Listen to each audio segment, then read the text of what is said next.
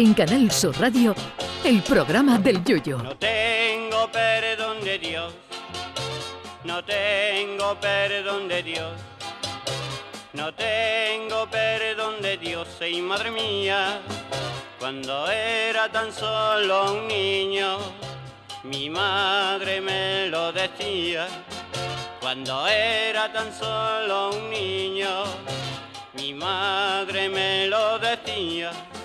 Si usted cree que la camiseta de su equipo de esta temporada es cara porque ya una con nombre y número ronda o pasa de los 90 euros, el que no se consuela es porque no quiere, porque hay camisetas muchísimo más caras.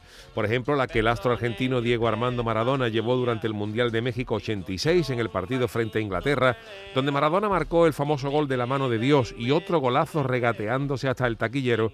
Esa camiseta se ha subastado y alguien ha pagado por ella nada más y nada menos que 8,4 millones de euros. El año pasado salieron a subasta las bragas que usó la reina Victoria de Inglaterra en 1840, por las que llegaron a pagarse unos 18.000 euros.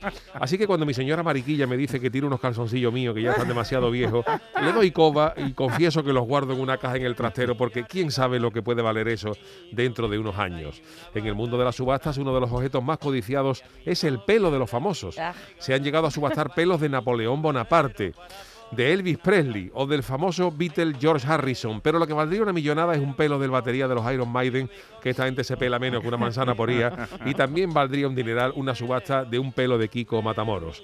También se llegó a subastar un preservativo de hace más de 200 años, un objeto que da moral sin duda a los que llevan sin gastar el suyo año y medio, como se puede comprobar siempre hay gente en peores situaciones. En el mundo de los objetos de los famosos se pagan auténticas millonadas, pero todavía quedan muchas cosas por subastar que valdrían una fortuna. Por ejemplo, las gafas de pasta gorda de uno de los Amaya, que tenían unas patillas que eran la manigueta de un paso de palio. Eso en manos de un coleccionista de objetos de rumba catalana no tiene precio.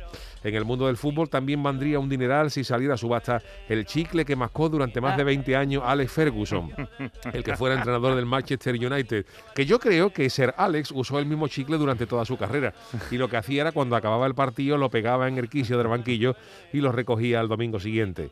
Del mundo de la canción también sería muy codiciado un objeto como la túnica de Demis Rusos, que lo mismo te servía para disfrazarte del mítico cantante griego que para echársela por encima una vez por la noche para que no coja humedad. También valdría una millonada un librito de papel de fumar sin acabar de Bob Marley, porque ya era difícil que Bob no acabara un librito porque el cantante jamaicano fumaba más que un preso nuevo y eso sería una reliquia. También valdría una auténtica millonada la vida laboral del Chano de Cádiz, porque de momento eso no existe, pero si algún día se estrena, eso vale una pasta. De nuestro equipo también valdría una fortuna una foto riéndose de Juan el Malaje o una foto del reportero Calero peinado. Yo de Charo iría recolectando ya estas cosas que nos podemos hacer millonarios cualquier día. Ay, mi velero, velero mío, Canal Sur Radio. llévame contigo a la orilla del río. El programa del Yoyo.